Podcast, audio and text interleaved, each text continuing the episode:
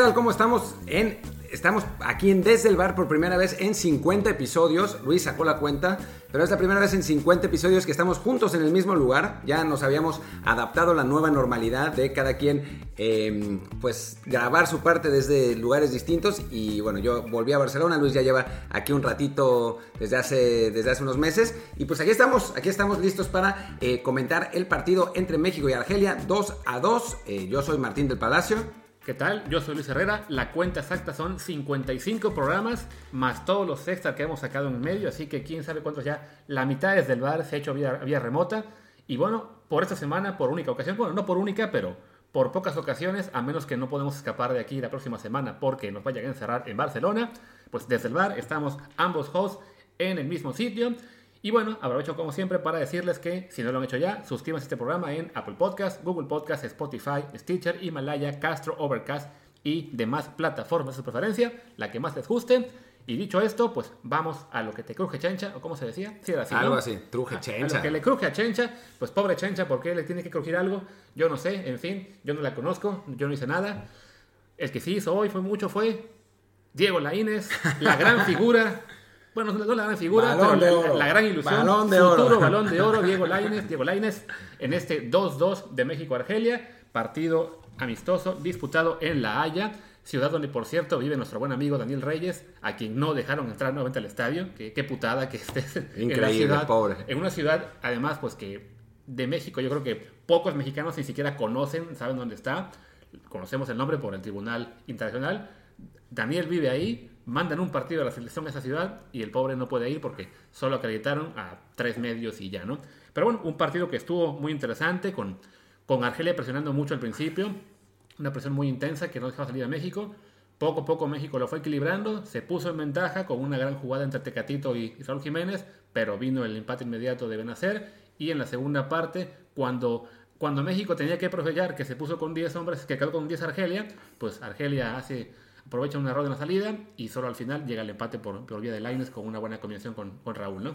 Sí, la verdad es que México no juega bien hoy. Esa es, esa es la realidad. En el primer tiempo Argelia es mejor, o sea, el partido se juega a lo que, a lo que quiere Argelia, con la presión alta, México muy incómodo, la media cancha pues esencialmente desaparecida, Jonathan Dos Santos sin, sin eh, demasiada participación, Héctor Herrera muy errático, eh, Luis Romo complicado, o sea, estaba metiéndose entre los centrales para, para salir, tratando de eh, evitar la... O sea, sumándose como tercer central también eh, cuando Argelia atacaba para eh, evitar las, las, incursiones de Mares y, y compañía y de, y de, Fegulí, que era el que, el que llegaba por el centro. y en el segundo tiempo, quizás más parejo, cae, bueno, viene la expulsión de, de, Argelia que condiciona el partido. México mete un error garrafal en la, en la salida. Antes de eso, Raúl Jiménez tenía para, para hacer el 2 a 1 a favor se, se, tarda demasiado y después trata de definir medio con crema y, falla. Anota Argelia y México aprieta, presiona sin demasiada idea hasta que cae el gol de, de y a partir del gol de Laines sí cambia por completo el, asunto. México pone dos balones en los postes y al final el partido termina 2 a 2. Me parece que merecido, ¿no? O sea, me parece que es un resultado justo. Eh, Argelia en 11 contra 11 estuvo mejor. A partir del 2-1 creo que México es, es, superior y sí hace lo suficiente para conseguir ese empate. Ya que México ganara 3-2 por la deficiente actuación general del equipo, me hubiera parecido que era demasiado premio, ¿no? Sí, no, es un marcador justo entre el campeón de CONCACAF y el campeón africano. Pues partido claramente arreglado para que ambos campeones salvaran la cara y ninguno regresara derrotado a su zona. Y México, lo que mencionas de Raúl Jiménez, que esa que falló antes del 2 a 1, también tuvo luego otra en el, cuando estaba el partido 1 2 a 1, en la que también dudó un poco al rematar. Yo creo que esas dos fallas de Raúl tienen mucho que ver que fueron amistosos. Creo que en ambas dudó de rematar de primera porque veía venir el taponazo y pues se instala en la cabeza del jugador el cuidarse a, a que no haya una lesión y por eso trata de, de, defender un poquito de manera más, más cremosa, digamos, parecería pero creo que había por ahí, de que al, al, saber que es un partido en el que no puedes exponerte de más, duda, no lanza el, el, disparo de primera intención en ningún caso, y eso le provoca las fallas, que fueron, digamos, la parte mala de, del partido de Raúl, que a su vez, pues, compensa con creces con ambos pases para gol, primero para Tecatito en, la, en, en el 1-0, y luego un muy buen servicio para Laines, que aprovecha nuevamente su oportunidad y marca el 2-2, el caso de Lainez, pues destacar, ¿no? Lo muy poquito que ha jugado este año futbolístico, pero entró con el Betis en la jornada 1 y en 3 minutos ayudó a que su equipo ganara. Y ahora entra unos 15 aproximadamente, por aquí lo tengo. No, fueron más, fueron 20, 25 minutos, poquito más, y participa con el gol el 2 a 2, pues aprovechando y, y avisando de que ya no está para que se le ignore tanto. Ojalá en el Betis también tomen eso en cuenta, porque ahora sí, no solamente está entrando a hacer pinceladas de, de su técnica individual, también está ya aportando eh, con, con, jugadas decisivas en el partido. Sí, eh, la verdad es que es, es buena noticia. En, en, general, en el, en el aporte a Laines le costó, no, no pudo ganar sus duelos en el 1 a 1, no pudo hacer los, los dribles que, que pues le, le caracterizan. También Laines es un jugador que, que necesita espacios y justo le toca el partido donde le expulsan a un jugador de Argelia y tienen que echarse para atrás y entonces le, cuesta más trabajo porque tiene a dos o tres eh, futbolistas en, en, muy poco espacio, pero, pero bueno, eh, aprovecha la oportunidad para meter el gol, me gustó que estuvo cambiándose de banda, que estuvo eh, participando también en el centro, obviamente no es, no es una actuación que digas que te haga soñar, ¿no? De Diego Lainez, pero pues poquito a poquito, ¿no? Quizás va más lento en, el, en su en su progresión de lo que esperábamos, de lo que, no sé si esperábamos, pero de lo que hubiéramos querido, pero ahí va, ¿no? O de a poco, y va a tratar de aprovechar las, las, las oportunidades que le den. Parece que Pellegrini le dijo específicamente que no se fuera eh, del Betis porque le iba a dar minutos, entonces... Pues vamos a ver si, si hace eso o hace lo que le hizo al Chicharito, que le dijo que le iba a dar minutos y no se los dio. Sí, definitivamente Lainez está pues así, avisando y diciendo que, que, se merece esos minutos, que merece las oportunidades. Ojalá lo veamos así este fin de semana que, que vuela la liga con el Betis. No recuerdo ahora mismo quién es su rival, pero eh, definitivamente a esta edad, ya habiendo cumplido los 20 años, Diego se merece ese tipo de oportunidades, se merece que el Betis también pues invierta, así que ya, ya, que invirtió en él 15 millones de euros, pues también tiene que empezar a, a, jugársela con él, quizá no para jugar de inicio, pero sí para que ya entre en partidos complicados, no solamente cuando ya está todo definido o, a, ya sea a favor o en contra. Y por lo menos este partido con selección pues nos deja ese, punto positivo de, de Diego, también el caso bueno de, de Raúl que tuvo su, punto negativo y positivo y creo que en general la figura pues México claramente es Tecaito Corona que además del el gol en el que tuvo una muy muy buena definición sí tuvo también muchas pinceladas, sobre todo en la primera mitad. Ya en la segunda parte se le veía un poco cansado, no ganaba tan bien los, tan sencillos los, los, uno, los mano a mano. Pero creo que son los tres jugadores que hoy destacan eh, para bien para México, ¿no? Sí, yo en realidad difiero de tu opinión eh, y pienso que el jugador más importante de México es Raúl Jiménez, por lo menos en el partido de hoy, ¿no? Eh, creo que hace, hace, esas dos asistencias. A Tecatito también le costó en los, en los uno a uno. Se ve que la potencia física de los argelinos era, pues, es digamos, son peores jugadores que los, que los holandeses, pero más, o sea, como que más centrones, ¿no? Y le estaba costando más a, a Tecatito, también en un partido en el que pues era, era más complicado porque Argelia es un equipo que estaba defensivamente más atento que Holanda, que estaba buscando más bien crear juego.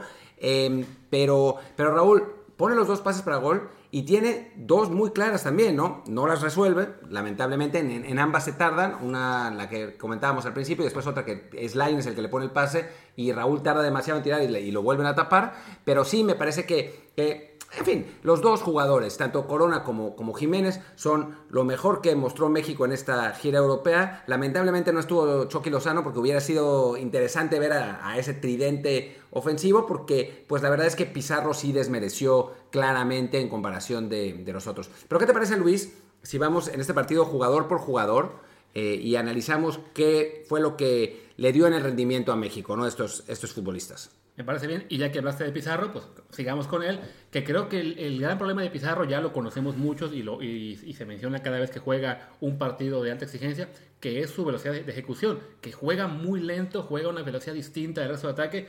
Y había gente que nos, que nos contestaba, bueno, pero es que es el jugador para dar pausa. A ver, no. Hay que saber diferenciar lo que es ponerle pausa a un partido para, por ejemplo, que tus compañeros se puedan desmarcar, para que tu compañero pueda dar dos pasos que le dejen en ventaja ante un defensa, y otra es que juegues tan lento que te caiga el defensa rival y no puedas hacer la mejor jugada. Pizarro en ocasiones le permite, digamos, su talento, esa lentitud y poder dar, un pase bueno, dar un, eh, un buen disparo, lo que sea pero en muchas ocasiones, cuando juegas contra, contra rivales de mucha intensidad física, que además tienes tus, en tus compañeros a, Raúl y a, y Tecatito, que también requieren combinaciones mucho más rápidas, pues la lentitud de Pizarro se hace evidente porque no logra conectar con los compañeros. Tan se hace evidente que la jugada del gol del primer tiempo fue justo la única en la que él no participó, en la que todo lo hicieron entre Raúl y Tecatito, más allá de un poco de colaboración del defensa de Argelia que se barrió mal.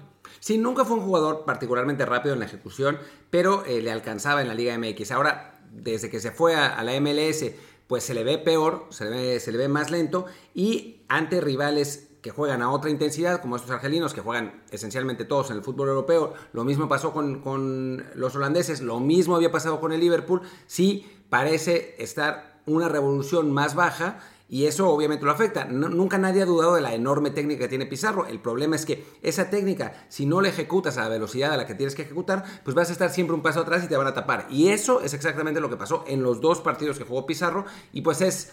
Es preocupante porque es un jugador talentoso que no va a poder encontrar un espacio en esta selección mexicana. Obviamente también jugó como extremo izquierdo, que no es su posición, eh, lo puso ahí eh, Tata por la ausencia de, Lozano, pero eh, pues era una oportunidad para que demostrara, para que, para que mostrara sus cualidades con la selección mexicana y no lo consiguió, ¿no? Y una más, porque ha tenido muchas ya. Y Pizarro nunca ha sido un jugador que, haya podido marcar diferencia con México. Sí, y aquí, aquí, la comparación, quizá injusta para Pizarro, pero que es la que más se acerca, creo yo, es lo que pasaba con Cuauhtémoc Blanco, sobre todo en la parte final de su carrera que era un jugador que sí se volvió muy lento, pero mentalmente nunca perdió la velocidad. Y por eso incluso cuando ya era un tipo de casi 40 años, eh, pues la verdad, pasado de peso, con poca forma física, podía destacar en algunos partidos en la Liga MX porque mentalmente nunca perdió esa agilidad y sabía inmediatamente si era una jugada para eh, dar el toque de inmediato o si tratar de dar pausa.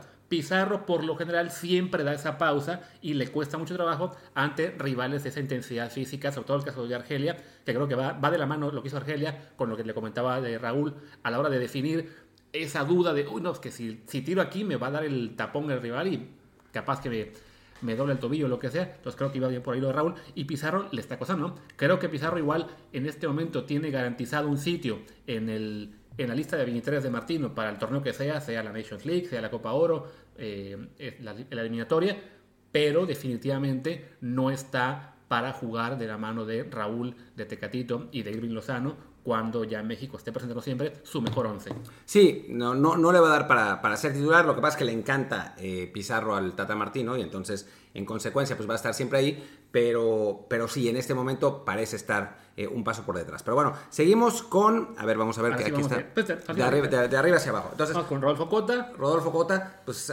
Rodolfo Cota demostró claramente que no debe ser el portero titular de la selección mexicana, ¿no? no, cometió errores, pero tampoco cometió como dos errores en la salida. en, la salida sí, en la salida sí, que no influyeron en el marcador. En los goles en particular no, no. estuvo él en, el error, pero sí, la verdad es que no te aporta la seguridad que te aportaba un Talavera, no tiene los reflejos, tiene un Ochoa, entonces sí, se hace muy evidente la distancia que hay entre él y los dos porteros que en este momento son aparentemente los titulares A y B de la selección. Y a mí en cada centro me ponía a temblar. O sea, cada centro, ah, hubo un par de centros al área chica. También pasa con Ochoa, ¿no? Lo que pasa es que Ochoa lo, lo, lo corrige con otra cosa. Con Talavera no pasa. Talavera es muy seguro arriba. Eh, pero con, con Cota eran eh, los centros, muchos centros al área chica que lo veías ahí como medio perdido, que tenía que, que despejar la defensa mexicana le hace una gran atajada a un tío de Mares que había, se había puesto un traje de torero con eh, Araujo y con Gallardo, que la verdad los hizo ver, los hizo ver mal, eh, tira primer poste y, Cota la saca, la saca con la mano izquierda eh, esa es, una buena tajada, pero en general me parece que su actuación no es satisfactoria y es en este momento el tercer portero de la selección mexicana. Sí, o quizá el cuarto según tu DN USA, que, ah, pues, que ponían a Raúl Gudiño en la encuesta para quién debería ser el portero de la selección. Lo peor es no que pusieran a Gudiño, es que hubo gente que votó por Gudiño. 11%. Por amor de Dios, no, es, no está para jugar ni siquiera en Chivas y lo quieren para la selección. En fin, vamos con mejor con el resto de la selección. Y bueno, lateral derecho, Jorge Sánchez, que jugó hoy en lugar de Chaca Rodríguez. Creo que fue uno de los jugadores más participativos del, partido, sin duda. Apareció muchísimo. Eh, le, le, platicaba yo a Martín durante el medio tiempo que me habría gustado que Martino probara a sacarlo para darle paso a Tecatito como lateral derecho, como hace en el Porto, y poner quizá a Diego Lainez o alguien más en, el extremo, porque la función que estaba haciendo Jorge en el partido era muy similar a lo que vemos a Tecatito en el Porto, ¿no? Un lateral muy, muy ofensivo, con mucha llegada, eh, no tanta aparición en los servicios, en los servicios, pero que sí se le vio con mucha llegada al ataque y sufriendo un poquito de repente en defensa, como toda la defensa, que las salidas costaron mucho porque sí, la, la presión de, de, Argelia era insistente. A mí me gustó, me gustó mucho, no mucho, me gustó en el primer tiempo por eso, porque Creo que a México le hacen falta jugadores verticales que vayan hacia adelante, que busquen. Me eché en falta que no tiró ni un centro. O sea, que, llegaba a línea de fondo, pero después se regresaba o tocaba hacia atrás. Hubiera sido bueno que, por lo menos intentara, intentara algo ahí. En el segundo tiempo lo vi bastante peor, eh, más inseguro en la defensa. De hecho, un error suyo en la salida causa el gol, el gol argelino. Participando menos en, ataque, también porque eh, con los cambios, pues México ya no deja, o sea, Argelia estaba tirado atrás y no dejaba esos espacios que podían permitir que el, eh, que el carrilero pudiera llegar a tener línea de fondo. Así que sí, el, segundo tiempo me gustó menos Jorge Sánchez, pero en el primero me parece que es bueno que México tenga un jugador que vaya tanto, que participe tanto. Sí, obviamente le, falta pulir eh, cosas eh, y, no es para nada un, jugador que uno dijera es eh, el mejor jugador de México en su posición, o sea, creo que todavía Chaca Rodríguez es mejor ahí, pero es un jugador joven de 22, 23 años que al que le haría bien irse a Europa realmente, ¿no? Para, para tomar mejores decisiones, para, para curtirse en esas circunstancias, para ser mejor entrenado y, y bueno, eh, creo que tiene, que tiene cualidades y potencial, aunque pues sí, todavía tiene lagunas en su juego que se que fueron notables en este partido, ¿no? Y por Europa se refiere Martín a Bélgica, Holanda o Portugal, no un equipo mediano, no de que hay sí que vaya a jugar a la élite de la Liga Española o Inglaterra. No, no le da. No le da. Este, lo que sí, tuvo una muy buena oportunidad al final del partido, un, un remate que da en el travesaño. Pues trató de centrar, quién sabe qué no trató de hacer realmente. Parece que lo intentó, por poco le sale. La verdad es que sí, este, ahí pues hubiera cambiado todo el análisis del partido porque a veces el gol de la victoria, pero bueno a fin de cuentas, un, partido, digamos, este, un, un, aprobado raspando para Jorge Sánchez, que sí creo que en, los juegos el Checa Rodríguez estará por delante de él para el once inicial. Ninguno de los dos me encanta, ¿eh? es, otro, otro lateral. Yo en parte por eso aún quiero ver a, Tecatito jugando como lateral en la selección, solo por probar, aunque eso abre la puerta, ok, ¿quién juega como extremo derecho, no? Pero sí, creo que el lateral derecho en este momento de México es el puesto más débil. Y mira que tenemos varios puestos débiles en este punto. Otro es la central, donde hoy la verdad es que no me gustaron mucho ni Araujo ni Moreno. A mí Moreno me gustó más, o sea, me parece que, fue más, más sólido. el gol, pues no, de realidad nadie tiene real culpa. Quizás eh, como, como entra Benacer desde atrás, alguno de los contenciones tendría que haber hecho el recorrido. Tengo que volver a ver la, la jugada con un poco más, con una cámara un poco más abierta para ver qué es, qué es lo que pasa ahí. Pero, pero me parece que Moreno lo hace, lo hace mejor. Eh, tiene un par de, de, de regresos muy buenos. Hay uno en el que vuelve. Me parece que era el propio Mares el que tenía, el que tenía la oportunidad. Y llega Moreno y barre en, cuando estaba por, por disparar en una, una jugada que Gallardo habilita al. No, no era Mares, era el 9. Eh, no me acuerdo, no me acuerdo qué. Eh, eh, que regresa Moreno y la saca bien. Araujo sí me parece que está en la línea de sus últimas participaciones con el Celta. dubitativo, lo que le ha hecho perder la, titularidad. Eh, también en la selección no ha sido, la verdad es que no ha sido el mismo desde que eh, volvió de su lesión. Antes de la lesión había estado espectacular realmente Araujo. Desde que volvió no ha sido, no ha sido el mismo. Y después, pues la entrada de Tiva Sepúlveda no cambió mucho porque ya en ese momento Argelia no atacaba realmente, ¿no? Era cuando México dominaba el partido. Eh, que el, el Sepúlveda es quien queda en la marca de Mares. En el segundo gol no puede hacer mucho, la verdad, pero bueno, quizás si hubiera estado Moreno ahí, la, experiencia de Héctor a lo mejor le hubiera permitido encarar mejor a, Mares. Pero bueno, eh, el Tiva también un jugador joven, prometedor, que está en, creo que, creo que era apenas su segundo partido con selección, entonces entendible que, le costara un poco, sobre todo cuando le toca en esa jugada en particular el, el error en la salida de Jorge Sánchez, pues marcar a Red Mares no, no, no, es lo mismo jugar en la Liga MX contra Mazatlán que contra un tipo que está en el City, entonces tampoco hay que ser muy, muy exigentes con él. Eh, creo que en general, el, quizá la lección más grande de, esta fecha FIFA en cuanto a la central mexicana es que Moreno sigue siendo el titular fijo, aunque juegue en Qatar, y quizá su pareja eh, por el lado derecho de la central tendría que ser ahora mismo César Montes en lugar de Araujo. Si bien, bueno, el caso tenemos es Salcedo, que en este momento hace tres meses con Tigres lo odiaba todo Monterrey, bueno, la mitad de Monterrey, eh, por lo mal que estaba jugando. Y la otra mitad la, lo, amaba, porque, y, y, así metió porque en los últimos juegos de Liga MX Salcedo ha vuelto a un buen nivel. Entonces, de Araujo no, no es tampoco para alarmarse o darlo por perdido. Todo jugador tiene momentos malos de eh, futbolísticos malos. El caso de Araujo quizás un momento un poco extendido, pero bueno, con tema de pandemia, el parón, todo lo que hubo, no es tampoco para dar por perdido ya su, su, paso por el Z ni siquiera. Creo que se va a recuperar, pero sí, en este momento eh, le cuesta. Hablemos ahora del lateral izquierdo de Jesús Gallardo. Que, Gallardo bien en general, o sea, me parece que, pues demuestra su experiencia, tiene, eh, llega bien a línea de fondo en, en, algunas ocasiones. Tampoco muchos centros. México en general no centró demasiado, ¿no? Tuvo dos o tres jugadas ahí, un, remate de taquito de, Raúl.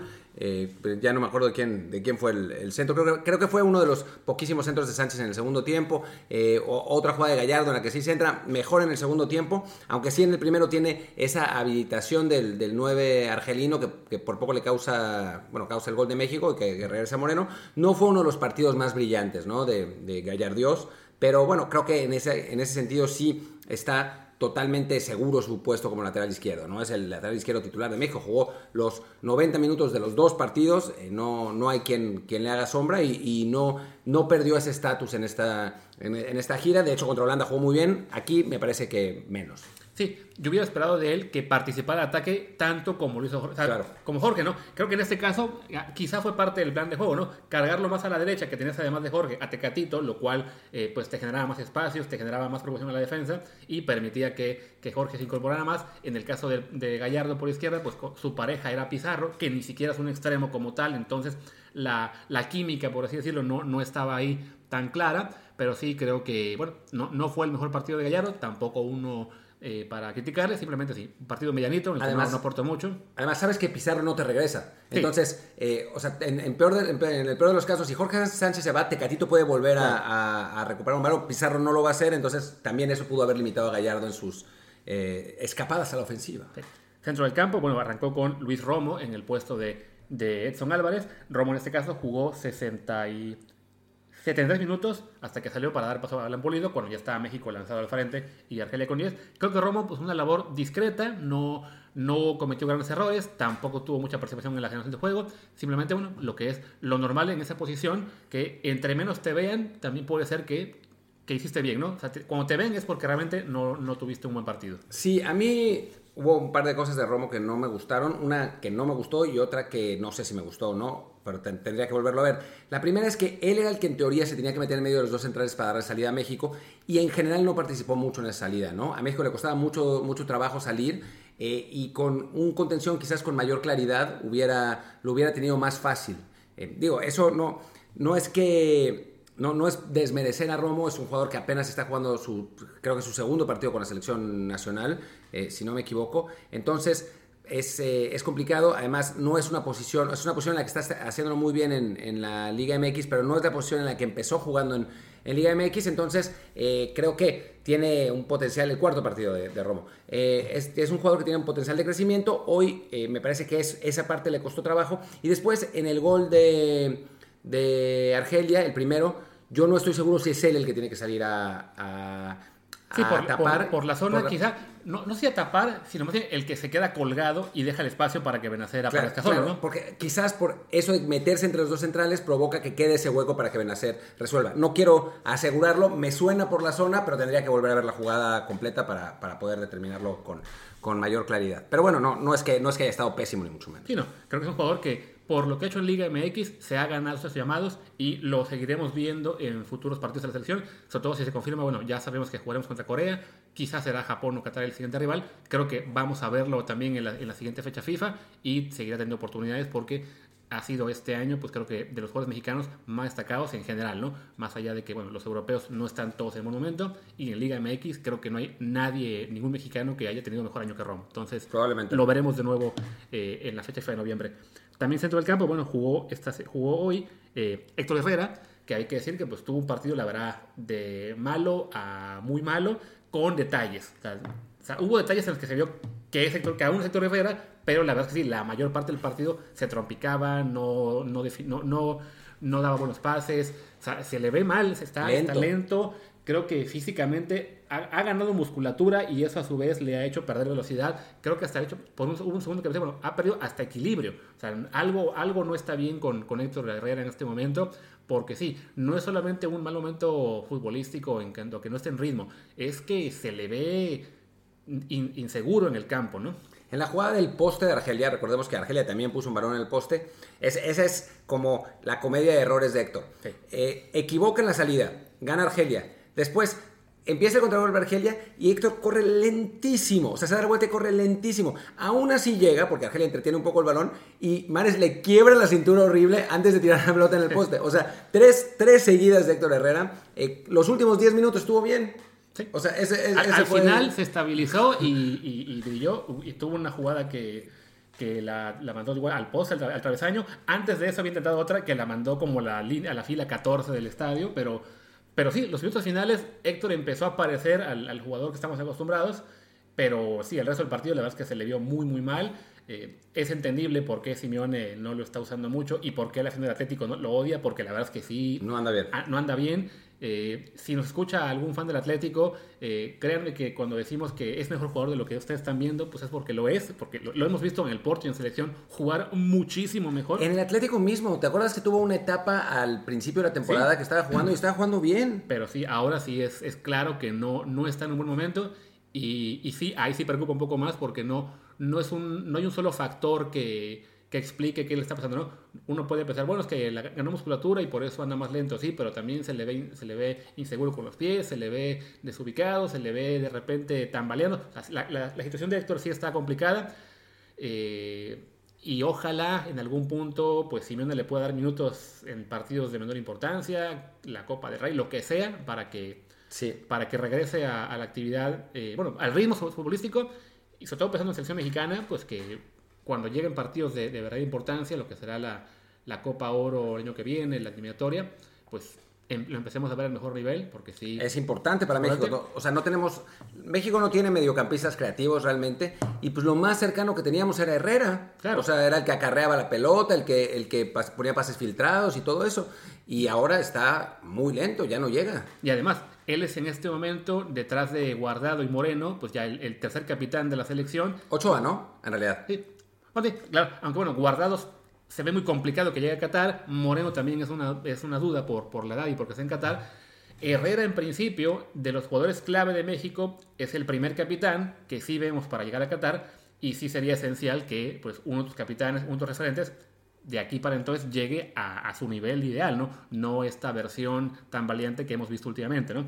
Y hablando de otra versión tan valiente, eh, esa sí ya la vemos complicada que se recupere, pues Jonathan Dos Santos, que la verdad pues se, entiende por qué no está jugando ni en el Galaxy. Sí, no está jugando bien, muy discreto partido de, de Jonah. Obviamente técnicamente sigue siendo un jugador eh, muy dotado, pero con muy poca participación en el campo. Y ahora justo Argentina le acaba de meter un gol a Bolivia, 2 a 1. Eh, creo que fue Lautaro. Eh, sí, Jonathan Dos Santos, que técnicamente cuando recibía la pelota lo, distribuía bien, pero aparecía muy poco, se movía muy poco, recibía poco el balón, cero recuperación. un partido realmente muy discreto de, Jonathan Dos Santos, un jugador que pues siempre fue horizontal, no es un jugador muy vertical, la verdad, pero ahora ya es peor todavía, o sea, se da la vuelta y toca siempre hacia atrás, eh, no, no recupera, no sé, como que no aportó pues absolutamente nada a la selección mexicana, ¿no? Eh, salió de cambio y nadie lo, lo extrañó mínimamente. Sí, no, entró Guardado en su lugar, que Guardado no es que haya tenido un partido espectacular, pero sí por lo menos se le vio más seguro, más participativo. Eh, al final también se aventó un sprint de 30 metros en una jugada que, que México generó peligro. Eh, y sí, Jonathan es en este momento de los jugadores que está en riesgo de acabar perdiendo su puesto, incluso en la lista, como le pasó a Charito. O sea, Charito lo veíamos tan valiente primero en el, en el West Ham, después en Sevilla, se fue al Galaxy, no está jugando, y ya Tata Martino no lo ha considerado para la selección. Pues creo que Jonathan está en ese camino, ¿no? Lo mismo que le pasó a su hermano, que durante mucho tiempo se le seguía llamando más por jerarquía y por historia con selección que por verdadero nivel de juego hasta que ya no se le pudo esperar más y también se quedó fuera, pues creo que Jonathan está en ese punto en el que si no reacciona a tiempo y no tiene una, una subida de nivel pronto, se va a quedar fuera también de la lista futura. Y es la advertencia para que los jugadores mexicanos no se vayan al MLS, ¿no? O sea, creo que está claro porque se pierden el, pierden el foco y esa es, es la realidad. Es una liga con mucha, mucha menor exigencia. Cuando Jonathan se fue a la MLS andaba bien en Villarreal. O sea, era, era titular en Villarreal. Se va porque pues, querían reunir a toda la familia otra vez, a la familia Dos Santos, y estaban todos en Los Ángeles, entonces eh, se va para estar con su familia. Pero futbolísticamente, como el, Galaxy es un equipo que te exige poco, y la liga es una liga que te exige poco, pues Jonathan empezó a bajar, a bajar, a bajar. Todavía la Confederaciones la jugó bien en 2017, ya el Mundial en 2018 ya, era, ya fue suplente, casi no jugó. Eh, y ahora pues se está notando esa, esa baja de juego y pues ojalá que lo rescate el América y lo, lo vuelva, lo, le, le, recupere el nivel como de a poco parece estar haciendo con Giovanni, porque si no, pues se habrá perdido Jonathan. Sí, porque para, bueno, se, queja mucho la gente de que a los jugadores europeos eh, se les dan muchas oportunidades, pero es porque a fin de cuentas el nivel de exigencia que tienen en Europa, incluso en entrenamientos, incluso siendo suplentes nada más y jugando pocos minutos, es de alta competencia y aunque estén en mal momento futbolístico, hay una posibilidad de que se recuperen y vuelvan a ser quien fueron. Hablamos hace poco de lo que decíamos de Arajo, que creemos que va a levantar. Raúl Jiménez también tuvo, temporadas malas hace unos años y ahora está jugando a gran nivel. Eh, Tecatito también tuvo sus baches. O sea, pero mientras estás en una, en liga competitiva, tienes chance de levantarte. Los jugadores que se van a la MLS y entran en bajada, por lo general no regresan tenemos el caso de Rafa Márquez, que cuando se fue a la MLS estaba realmente de capa caída y no fue hasta que salió de, Nueva York y se fue a León que levantó y recuperó un nivel que hizo ser de nuevo seleccionado y de nuevo jugar en Europa. Pero mientras sigas jugando en la MLS, para colmo de males, en uno de los peores equipos de la MLS, porque el Galaxy es una mentira brutal que sostenía Zlatan hace unos años y ya, pero en realidad como plantilla es de, lo peor que tiene esa liga, pues sí complica mucho para Jonathan que esto se, que se pueda levantar, ¿no? Si nos ven un poco dudar de, qué estamos haciendo es porque como estamos viendo el partido de Bolivia-Argentina en este momento, pues Martín comentaba que hubo gol de Argentina y ahora estamos viendo el VAR, entonces tenemos la duda de si fue gol o no. Ya dijeron que sí es gol, así que ya podemos concentrarnos en el análisis. Ya acabamos ya con el 11 inicial de México, solo nos quedan los cambios, ya mencionamos a Sepúlveda, ya mencionamos a Guardado, ya mencionamos a Laines, pues solo nos queda Alan Pulido, que pues, no se le vio básicamente. Tuvo un remate de cabeza eh, que ahora ahí sí en centro de Gallardo, que no pudo, no pudo concretar, remata, remata hacia afuera y pues poco más, ¿no? O sea, no, no, no, tuvo mayor participación. Tampoco no se le puede juzgar a Pulido por haber jugado 15 minutos, francamente. No, no, no. Eh, ojalá que tenga más oportunidades. Yo no soy un gran fan, sinceramente. Pero, pero bueno, pues quizás sí, ¿no? Ese es uno de los poquísimos mexicanos que sí está teniendo una gran actuación en la MLS que no es decir gran cosa, pero porque ni Pizarro está jugando bien, ni Dos Santos está jugando bien, pues Vela sí, Vela siempre, pero pues Vela no, no quiere estar con la selección. Eh, y entonces, em, entonces eh, pues vamos a ver si Pulido puede demostrar, puede hacer lo que hizo Vela, ¿no? Que llegó al MLS, jugó muy bien en la MLS y con la selección mantuvo ese nivel. Pulido nunca tuvo ese nivel en selección, pero eh, por el momento está haciéndolo bien en la liga gringa y entonces quizás pueda darle un poco más a la selección. Lo que sí es cierto es que Henry Martin, en el tiempo que jugó contra Holanda, a mí me parece que estuvo mejor. Sí, definitivamente. Y bueno, ya fueron, fueron todos los cambios de México en este partido. Solamente hubo cuatro cambios de México, solo tres de Argelia, que también habla del nivel de intensidad y de importancia que ambos equipos le dieron al partido. Se sabían uno del otro, digamos, como sinodales importantes, entonces no quisieron hacer demasiados cambios, no quisieron sea, quisieron que se tomara muy en serio este partido. Eh, se vio también en la intensidad que, mostraron los, africanos. Entonces, pues sí, no, hubo oportunidad para ver a más jugadores. Había mencionado que quizá veríamos a Omar Gobea, que quizá veríamos también a Orbelín. Eh, ya no tuvieron más actividad. Fueron solo esos cambios. De hecho, el de, México fueron cuatro porque se lastimó Héctor y entró Sepúlveda. Quizá si no estaba esa lesión, acababa siendo un partido, pues básicamente eh, oficial. oficial, de tres cambios cada uno y ya, ¿no? Argelia quizá, bueno, fue por el tema de la expulsión que sufrieron al 55, que ya no quisieron mover nada más. Eh, y México, Tata Martino, también la obligación de recuperar el marcador, porque estaba México abajo 2 a 1, pues tampoco quería tocar más allá de lo necesario. Y pues ya, quedamos con un 2 a 2 que creo que deja relativamente satisfechos a ambos equipos, eh, sobre todo por lo que pudieron experimentar, por, por, la, por el nivel de intensidad que hubo en el partido, porque les deja más claro en, qué están bien y, en qué tienen que mejorar. México, pues ahora mismo el, ataque es lo mejor que tenemos y la defensa es la parte más frágil. También le comentaba yo a Martín durante el juego que, pues desde que me acuerdo, hace muchos años, México siempre tuvo una gran defensa en general, una central en la que yo me acuerdo que, bueno, primero fue Claudio Suárez con, con Ramírez Parales y luego con Julio Davino y Joel Sánchez, después llegó Rafa Márquez, estuvieron ahí Salcido y Osorio, llegó Héctor Moreno y la central de ahora, que son Moreno y Araujo, pues esta versión de Moreno, ya más veterano, esta versión de Araujo, que tampoco está en su, en su mejor punto, pues es la que menos confianza me da en un buen rato para México. Sí, sí, sin duda, ¿no? Y no tenemos lateral derecho, el lateral izquierdo es quizás lo mejor que, que, tenemos y tampoco es que digas, bueno, Gallardo es un crack mundial, ¿no? Es un buen jugador, pero... Los porteros son literalmente más viejos que yo, que ya está complicado. Y después, a mí, otra cosa que. A mí México no me gustó, la verdad, este partido. Eh, otra cosa que me, que me preocupa es la elaboración en medio campo, ¿no? O sea, a México le costó mucho trabajo elaborar. Otra vez sufrió contra un equipo que le propone presión alta. A, México le cuesta mucho trabajo. Es un equipo que le, que le gusta salir tocando con pelota eh, controlada. que eh, sí tiene los automatismos bien desarrollados esa presión alta la puede eliminar con eh, buenos movimientos y con toque y generar superioridades en medio campo hacia, de medio campo hacia adelante, pero México fue completamente incapaz de hacerlo. En general eh, se le vio muy incómodo cada vez, que, cada vez que trató de salir con el balón. El primer tiempo fue una, una tortura para, para, el equipo mexicano. Eh, ya en el segundo estuvo la cosa un poco mejor, pero también estuvo jugando contra 10 un buen rato. Así que sí, es, es una asignatura pendiente que tiene desde el tiempo de Osorio. Le costaba un montón contra Osorio, así nos ganó Suecia en el Mundial. Este partido fue contra un equipo en el sentido similar, eh, muy físico, que presionaba eh, muy arriba, obviamente a, la hora de atacar muy distinto, ¿no? Eh, Argelia con habilidad y no con, no con pelotas largas como, como Suecia, pero, pero, pero sí, un, un, estilo que le cuesta trabajo a México. Está muy bien que se jueguen estos partidos, precisamente por eso. México es un equipo que contra equipos como Holanda, que proponen le viene bien, le dejan los espacios, lo dejan salir jugando, se siente más cómodo contra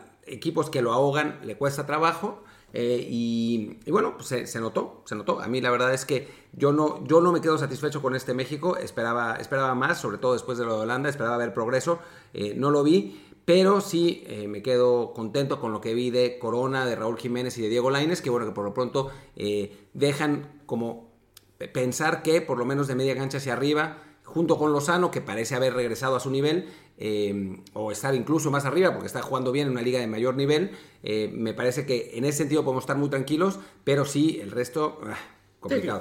falta eso, ¿no? Falta que, que, en esas zonas en las que estamos débiles, pues vayan algunos jugadores levantando el nivel, también que aparezcan pues nuevos referentes. En el centro del campo está ese problema de que no tenemos un solo jugador creativo, digamos, que, que vaya hacia adelante, y no es una cosa de, de un año o dos, es años, años así lo, estamos hablando que quizá la época de Ciña, un jugador de, esas características, perdón, eh, que, sea como el 10 de México, no lo tenemos. sí, porque si hablamos de Cuauhtémoc Blanco, Cuauhtémoc Blanco nunca fue un jugador de medio campo, siempre fue un jugador que creaba desde una posición de 9 y medio. Nosotros nos referimos a, en una línea de tres mediocampistas o de cuatro mediocampistas, el que eh, sea creativo, un D'Alessandro, un, un Aymar, un... Eh, para, quien juega el, Riquelme, ¿no? Para quien juega el Football Manager, lo que sería el Deep Playing Playmaker. Exacto, sí. no, no lo tenemos y Quizá está ahí, digamos, en, la reserva Córdoba como la mayor esperanza, si es que se desarrolla. Alvarado. Alvarado, aunque Alvarado, comentamos que lo, usan cada vez más de extremo, que es una tendencia que tenemos en México de que el jugador talentoso se le acaba moviendo a, una banda.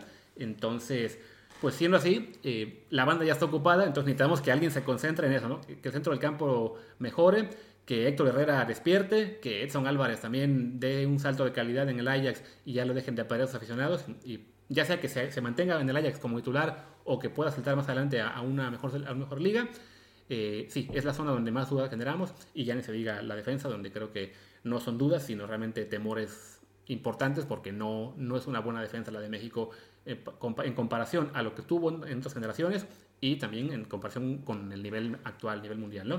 Lo bueno es que falta todavía tiempo para el mundial. Eh, yo no creo que en CONCACAF vayamos a sufrir mucho con eh, pese a tener la defensa que tenemos, creo que nuestro ataque será más que suficiente para, para poder estar tranquilos, pero sí eh, a nivel mundial pues va a ser, va a ser complicado. Y, bueno, la, cita de noviembre, si es que no se cancela por el COVID, eh, la cita de noviembre nos permitirá ver un poco más de de, la selección, de esa selección mexicana, ver un poco más sus alcances. Ojalá que sean Corea y Noruega, aunque todo parece indicar que va a ser Corea y Japón, que no está mal, pero pues, Noruega sería más interesante, precisamente por lo que vimos hoy. Otro equipo que aprieta arriba, otro equipo físico, otro equipo rocoso que le va a costar a México, que no le va a permitir jugar. Eh, mientras que pues, a Corea le ganamos constantemente porque juega a otro, en otro estilo, ¿no? Que, que, bueno, que se nos facilita más, ¿no? Igual que el de los japoneses. Pero bueno, eh, creo que ya estamos, no sé si de para más. Está por terminar el Bolivia-Argentina, va ganando Argentina 2-1 con sufrimiento, pero bueno, está encarrilando ya la eliminatoria. Quizás esta vez no tengan que esperarse al último partido para calificar como, como en algunas otras. Sí, de, hecho, cuando, cuando estaba el partido de México 2-1 perdiendo y también perdía Argentina 1-0 con Bolivia,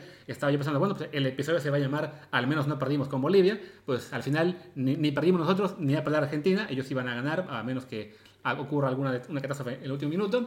Pero bueno, una jornada ya, se acaba la fecha FIFA.